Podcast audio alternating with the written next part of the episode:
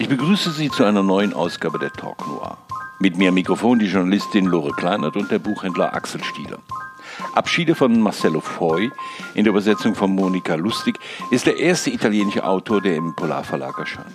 Im verschneiten Bozen verschwindet ein Junge mit ungewöhnlichen intellektuellen Fähigkeiten aus dem Auto seiner Eltern. Als Kommissario Stridio in dem Fall ermittelt, gewinnt er bei seinen Befragungen schnell den Eindruck, dass niemand in dessen Umfeld unschuldig, aber auch nicht völlig schuldig ist.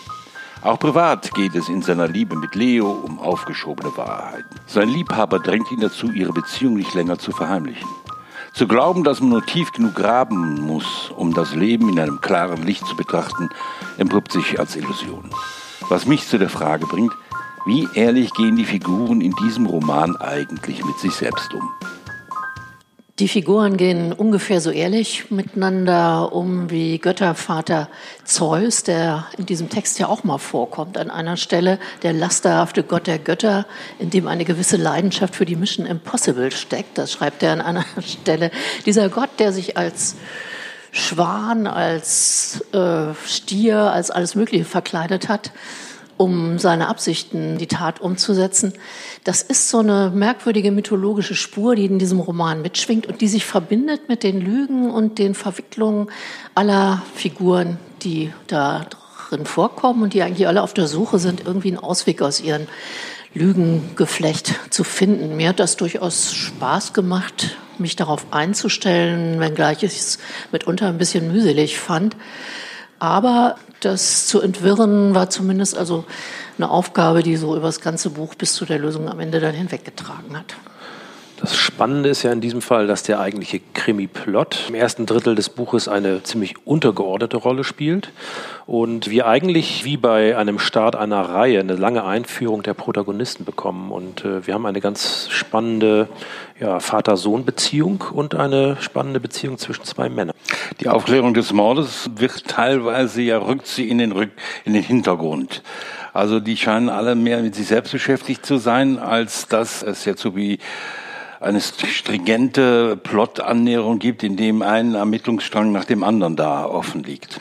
Ja, das ist das Spannende. Wir haben zwar einen klassischen Ermittlungskrimi, kann man sagen, aber wir haben keine klassische Ermittlungsarbeit. Die wird eigentlich so ein bisschen im Hintergrund gehalten und das ist aber auch durchaus spannend zu sehen, wie die Protagonisten auf die Suche gehen. Ja, und das ist überlagert und das ist so ein bisschen ein roter Faden, wenn man sich da dran festhalten möchte, um durch das Buch zu kommen, klappt das ganz gut, wird überlagert durch diese Vater-Sohn-Geschichten. Es gibt ja bei dem verschwundenen Kind Michele, ein hochbegabtes Kind, einen tiefen Konflikt mit Vater und auch Mutter. Der wird in Ansätzen entwickelt, der bleibt auch ganz spannend, während der Kommissario, der Sergio Striggio, seinen alten und sehr kranken Vater trifft ihn in der Klinik besucht und auch Dinge in seinem Leben hat, die da sehr unaufgeräumt sind was auch zusammenhängt natürlich immer mit der Beziehung mit den Müttern. Und das ist so etwas, was das Ganze, vor allen Dingen die Krimi-Handlungen da sehr überlagert. Wenn man sich darauf einlässt, das hätte auch ein ganz anderes Buch werden können, fand ich. Also wenn der diese Familiengeschichten erzählt hätte, der Fogies hat ja drei große Romane geschrieben, die so eine äh, Familiengeschichte über Sardinien erzählen, dann wäre das ein anderes Buch gewesen, aber mit denselben Mitteln unter Umständen. Anscheinend muss man sich selbst belügen, um durchs Leben zu kommen, oder? Ja, wobei ich das ganz spannend finde, wie die Vater-Sohn-Geschichte aufgelöst wird. Also die Beine um, umschleichen sich ja eigentlich. Äh, der Vater befindet sich quasi auf der Zielgeraden am Ende seines Lebens und die beiden versuchen auch ihr völlig unterschiedliches und auch ein schwieriges Verhältnis zur Mutter beziehungsweise Ehefrau des Vaters irgendwie aufzulösen. Und das Ganze passiert in permanenten Rückblenden. Das ist eigentlich ganz spannend. Aber es gibt noch eine ganze zweite starke Beziehungsebene, nämlich die Beziehung zu seinem Liebhaber. Er ist also heimlich mit einem Mann liiert unser Ermittler, und tut sich damit schwer, in die Öffentlichkeit zu gehen. Sowohl im äh, Kommissariat unter seinen Kollegen und ganz besonders sein Vater, der quasi über weite Strecken des Romanes natürlich gar nicht wissen darf, dass er mit einem Mann zusammenlebt. Also heißt es letztendlich im Mittelpunkt dieses Romans steht die Familie an sich. Wie gehen wir damit um? An sich, das sind verschiedene Modelle von Familien, teilweise hasserfüllt mit uralten Geschichten. Und interessant ist er ja, das ist ja, dass er die Familie von dem Kind, Vater und Mutter, wirklich unglaublich überhöht. Das ist so ein mythologischer Exkurs, den er da macht, den er verbindet mit der aktuellen Zeit dieses Verbrechens, was da geschehen sein soll. Die Ehefrau, da schreibt er, die ist vor Jahrtausenden, hat die unter der Erde gelebt, als Albino mit fürchterlichem Charakter von Zeus selber aus der Tiefe gehoben. Da denkt man im ersten Moment, mein Gott, wo sind wir jetzt? Tief in der Mythologie des Mittelmeerraums, des großen italienisch-griechischen Raumes. Dann sagt er aber wieder, und das fand ich ganz schön, so poetische Passagen über die Worte zum Beispiel als Schlüssel, mit denen sich dunkle Räume öffnen lassen. Er sagt, die Menschen dieser Erde wohnen in Häusern mit verschlossenen Zimmern, in denen möglicherweise Schätze verborgen sind, aber auch unsagbare Geheimnisse. Also er erhöht das Ganze sehr, auch schön formuliert. Und dann ist man wieder dabei und denkt, ja, diese unsagbare unsagbaren Geheimnisse in der Jetztzeit interessieren natürlich sehr und sind jetzt aufgeladen auch noch durch so einen historischen Rahmen oder eine historische andere Zeit. Das ist, glaube ich, so ein Bestreben bei ihm, durch die Zeit hindurch mehr Verbindungen zur Geschichte zu schaffen. An einer anderen Stelle sagt er zu dem Leo, dem schönen Lehrer, mit dem er da eine Liebesgeschichte hat, dass die übliche Regel nicht sei, äh, die übliche Regel sei, dass es nichts Modernes gibt, was nicht antiken Ursprungs ist. Vielleicht ist das so ein bisschen eine italienische Obsession, weil die natürlich viel viel Geschichte antiken Ursprungs haben, auf die sie sich beziehen können. Und das bringt er in dieses Buch immer wieder ein.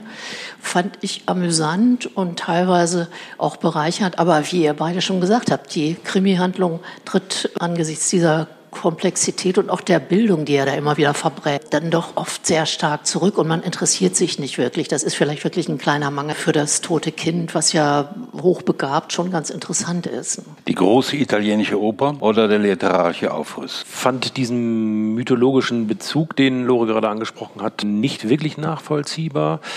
Ich habe aber sehr viel Spaß an seiner Figurenzeichnung gehabt, das muss man sagen. Ich fand das klasse, also auch hm, diese, ja, die Beziehung zu seiner Kollegin, die er hat, natürlich natürlich zu dem Lehrer, mit dem er liiert ist. Und das ist ganz schön. Also es ist ein bisschen, um mit Gras zu sprechen, wie beim Häuten einer Zwiebel. Es gibt immer eine Schicht weiter, die man darunter entdeckt. Und plötzlich spielt auch der Geliebte in dem Fall eine Rolle. Und ganz zum Schluss, wir wollen es nicht auflösen, natürlich auch noch andere Personen. Das ist ganz spannend, finde ich eigentlich ganz gut. Aber ich muss sagen, dass ich mit diesem Subkontext habe ich mich schwer getan. Ja, ich habe mich ein bisschen schwer getan mit der Geschichte, die er da einbaut. Das ist im Roman ein Buch, was die Hauptperson der Sergio Striccio, der Kommissario als elf-, zwölfjähriger mal angefangen hat zu schreiben, auch um seinen Vater zu beeindrucken, über einen Architekten, sehr genialen Architekten zu Zeiten der Medici-Fürsten, also Mitte des 15. Jahrhunderts. Da habe ich dann auch gedacht, das Buch hätte er auch schreiben können. Das wäre bestimmt ein sehr interessantes Buch, weil das auch eine unglaublich spannende Zeit war, dieses Jahrhundert. Aber das fügt er da so ein als so eine Referenz an den Vater, der es damals nicht verstanden hat und jetzt an seinen Freund Leo da, der das jetzt liest und dann Zugang zu, dazu finden soll.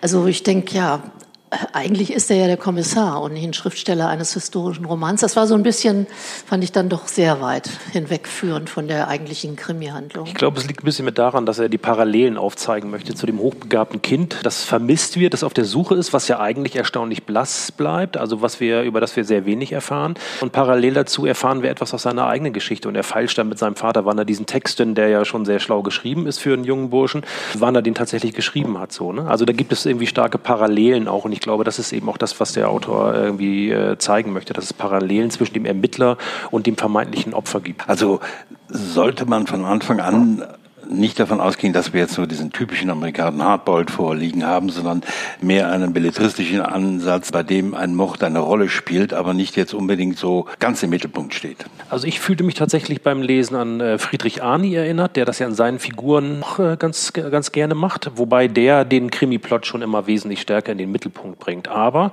ich finde auch, ja, also ich glaube, es ist leichter, diesen Roman zu lesen, wenn man ihn nicht wirklich primär als Krimi wahrnimmt, sondern äh, ja, als literarischen Roman. Und als Sprachkunstwerk, weil teilweise ist das wirklich, das sind sehr schöne Passagen. Es gibt da so zwei, drei Seiten, wo er alles aufzählt, seinem Freund gegenüber, was Schönes im Leben. Das liest sich wirklich gut. Das könnte, wie ich sagte schon mal, ein ganz anderes Buch sein.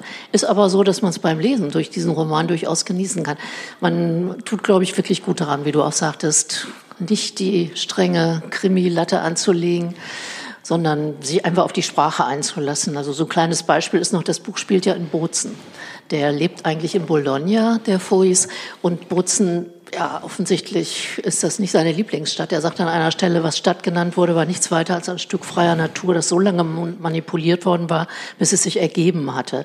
Es gab alles, aber nichts schien vorhanden zu sein. Ist ja auch so eine Kulisse, so eine Lügenkulisse fast, wie er es auch bei den Personen macht. Und ich denke, der hat in diesem Buch sich entschlossen, damit rumzuspielen, Kulissen zu schieben, zu schauen, was mit Lüge und Wahrheit ist und das auf jedwede Weise, mythologisch, äh, wo immer es hingeführt hat und am allerwenigsten eigentlich bei der Krimi-Handlung. Ja, wenn man dann natürlich dann sich daran erinnert, dass zwischen Südtirol und Italien immer ein gewisses Spannungsverhältnis besteht, äh, ist die Liebe zu Bozen vielleicht nicht gerade so ausgeprägt, wie es vielleicht die Liebe zu Florenz ist oder so. Ja, oder die Liebe ja. zu seinem Verlobten, wie es in dem Roman heißt. Gut, im normalen Houdanit hat man ja, wird man durch den Roman getrieben, dass man denkt, wer war denn jetzt der Mörder? Man wird auf falsche Spuren gesetzt und man wird, sehr oft wird dann auch der Falsche festgenommen, bis dann am, bei guten Romanen am Ende die überraschende Lösung da ist. Hier hat man ja nur eher den Eindruck, dass es mehr auf die Psychologie des Umfelds ankommt. Naja, eine falsche Spur was den möglichen Missbrauch durch den Vater angeht, hat er ja schon auch gelegt. Habe ich dann gedacht, nicht schon wieder. Ja, das wäre schade, wenn die Spur sich so dann als, als Lösung erweisen würde. Wir wollen nicht spoilern, aber das ist dann schon noch ein bisschen differenzierter geworden, was ich ganz gut fand. Also er hat zwischendurch immer mal wieder eine Spur äh, reingelegt, die einen dann auch zurückführt zu dem Fall. Es gibt ja auch Nebenfiguren, diesen Priester Don Giuseppe, der im Beichtstuhl was Furchtbares erfahren hat, erfährt man erst und dann sieht er das tote Kind im Grab im Wald. Man weiß aber gar nicht, was davon wirklich wahr ist. Ne? Und am Ende entpuppt sich ja auch was ganz anderes. Ist auch so eine verklausulierte Religionskritik in gewisser Weise ne? und hängt auch mit der Familie wieder zusammen. Also äh, das ist nicht dicht, sondern so ein äh, Kern, der eigentlich immer wieder aufgesprengt wird durch dann alle möglichen anderen Geschichten in dem Buch. Also es ist ich habe andere italienische Literatur, ich könnte jetzt gar keinen Namen nennen, aber es gibt so eine bestimmte Art zu schreiben, die so ausschweifend wird, ja, wo man immer woanders dann hingeführt wird und ganz lange da bleibt, bevor man wieder zurückkommt. Und da hat mich das dran erinnert, ohne jetzt einen Namen nennen zu können, aber es ist vielleicht eine Besonderheit dieser Literatur, also ein Teil, eines Teils dieser italienischen Literatur. Auf jeden Fall ist mir in dem Roman nochmal klar geworden, dass das Beichtgeheimnis eines der wenigen Sachen ist, die selbst der Kriminalroman nicht geknackt bekommt. ja, das ist wahr. Ja, da hätte man wahrscheinlich schon einen Geistlichen als Ermittler haben müssen. Müsste man auch nochmal schreiben, wäre nochmal ein interessanter Ansatz, also der Widerspruch in sich. Ja, wollen wir zu unseren Buchbesprechungen kommen? Ja. ja. Ich empfehle Semil Sahin, Frau Sahin gehört unbestreitbar zu den bemerkenswertesten jungen Autoren ihrer Generation. Nun legt sie im Aufbauverlag ihren zweiten Roman vor, Alle Hunde sterben. Das ist die erschütternde Schilderung von Gewalt gegen Andersdenkende und Angehörige. In einem Hochhaus treffen wir auf Opfer von Gewalt, Folter und Verschleppung und täglichen Repressalien. Frei nach dem Motto, wir können dich nicht töten, aber dir das Leben zur Hölle machen. Sahin erzählt von der Angst vor der Nacht, zerstörten Familien, von der Schöpfung, Sobald es dunkel ist, hören die Mieter die Schritte der Soldaten, die in die Wohnungen eindringen und ihr perfides Spiel der Einschüchterung und Bestrafung aufführen. Es wird Präsenz gezeigt. Die Staatsmacht ist allgegenwärtig. Geschichten aus einem Hochhaus im Westen der Türkei, die wir genauso gut in Belarus oder all den Ländern finden, von denen wir uns abwenden, wenn sie oft genug in den Nachrichten aufgetaucht sind. Die Hoffnung ist längst verloren. Ein falscher Blick, ein falscher Satz, ein Familiennamen genügt, angesichts von Zetteln, die in den Wohnungen hinterlassen werden und auf denen steht, wir kommen wieder. Mit der 1990 in Wiesbaden geborenen Sahin stehen wir auf den Türschwellen dieser Wohnungen und hören zu. Ohne Filter, ohne Distanz, sicher eines der besten Bücher in diesem Herbst. Ja, ich habe ein Gegenprogramm eigentlich zu Marcello Fois. Das ist ein amerikanischer, relativ junger Autor, noch Rob Hart. Knockout in New York heißt das Buch. Privatdetektiv, der das so frei macht, ohne überhaupt eine Lizenz zu haben oder so. Der heißt Ashley McKenna, der schlägt sich durch im East Village in New York Und als er nach einem Totalbesäufnis einen Anruf äh, feststellt auf seinem Anrufbeantworter einer Freundin, die er liebt, da hört er, dass es ein Hilferuf ist und da ist sie bereits tot erschlagen, gequält. Er macht sich dann auf einen unglaublichen Rachefeldzug quer durch die Stadt, will unbedingt diejenigen, die dieser Frau das angetan haben, erledigen. Das ist ein schneller, dreckiger New York-Krimi, der einerseits etliche Klischees über Hardboiled äh, Kerle und auch über die Stadt bedient, andererseits aber damit spielt und viel über die Entwicklung dieses saufenden und koksenden Mannes in seiner Stadt und ihrer Veränderung heute aufblättert. Der Vater dieses Mannes war nämlich Feuerwehrmann, der bei 9-11 ums Leben gekommen ist und das ist auch so eine Sohn-Vater-Geschichte, wo sich was auflösen muss und wo der zu sich selber finden muss. Ist gut konstruiert mit ein paar Längen, die man aber verzeiht, weil dieser ich Erzähler, aus dessen Sicht das Ganze die, äh, die ganze Zeit auch die Geschichte erzählt wird, ist schon wirklich eine besondere Stimme. Man erinnert sich da ein bisschen an Lawrence Block zum Beispiel oder auch an American Psycho und das ist ein Buch, was ich wirklich empfehlen kann. Rob Hart, Knockout in New York und ist als Taschenbuch bei Heine erschienen. Ja, und ich habe heute zur Abwechslung mal keinen Krimi mitgebracht. Ich habe Die Insel der verlorenen Erinnerungen von Yoko Ogawa mitgebracht. Ein Roman, der mich wirklich überrascht hat und wirklich berührt hat. Äh, ist ganz interessant. Ähm, der Polar Verlag hat ja sein literarisches Programm äh, ganz normal äh, trotz Corona durchgezogen, was ich gut finde. Liebes Kind, wo dieser Roman erschienen ist, hat das ganz stark reduziert und bringt in diesem Herbst nur die diesen einen Titel raus, der aber auch umso stärker ist. Insel der verlorenen Erinnerung spielt auf einer namenlosen Insel ähm, in Japan, irgendwo in der Nähe der Küste. Und es ist eigentlich eine Parabel, ein dystopischer Roman, der stark an äh, literarische Vorbilder erinnert. Auf dieser Insel verschwinden die Dinge und das ist eigentlich ganz spannend. Ähm, alles das, was verschwindet, verschwindet auch aus der Erinnerung. Wir haben eine junge Schriftstellerin, die das Ganze verfolgt. Also es verschwinden profane Dinge des Alltags. Irgendwann fallen die Vögel vom Himmel, irgendwann ähm, fangen Blumen an zu verschwinden und parallel dazu äh, verschwinden die Dinge auch aus dem Gedächtnis, aus der Erinnerung. Und äh, spätestens als auch die Bücher verschwinden und auch die Bücherei abbrennt und die sogenannte Erinnerungspolizei dafür sorgt, dass diese Dinge auch wirklich auch vom Erdball oder von dieser Insel verschwunden sind, tut sich ihr Verleger mit ihr zusammen. Der Verleger heißt lustigerweise einfach nur K. Das ist natürlich irgendwie eine Erinnerung an Kafka. Und das ist ganz spannend. Er, äh, sie versteckt ihren Verleger bei sich im Haus und sie versuchen, ähm, die Erinnerung an den Dingen aufrechtzuerhalten. Sie selbst kann es nicht, aber ihr Verleger. Und das ist unheimlich spannend und dicht geschrieben. Und ich fand auch, ja, ein bisschen gruselig. Und es ist eine schöne Parabel über, was sind die Dinge in digitalen Zeiten eigentlich wert? Wohin verschwinden die analogen Sachen, mit denen wir uns eigentlich früher umgeben haben? Ja, ein Roman, man kann gar nicht so viel drüber sagen, der mich wirklich beeindruckt hat. Und äh, obwohl er auch schon äh, in den 90er Jahren in Japan erschienen ist, war er jetzt auch gerade erst auf besten lesen, ich glaube Man Booker Prize, weil die äh, englische Übersetzung, nämlich Secret Police, äh, auch gerade erst in Amerika erschienen ist. Ja, ein starkes Werk. Liebeskind möchte ich euch empfehlen. Gut, dann hören wir uns erst wieder im neuen Jahr. Dann der nächste Podcast zum Buch von Doug Johnson, Der Bruch. Und ich bedanke mich für den Talk.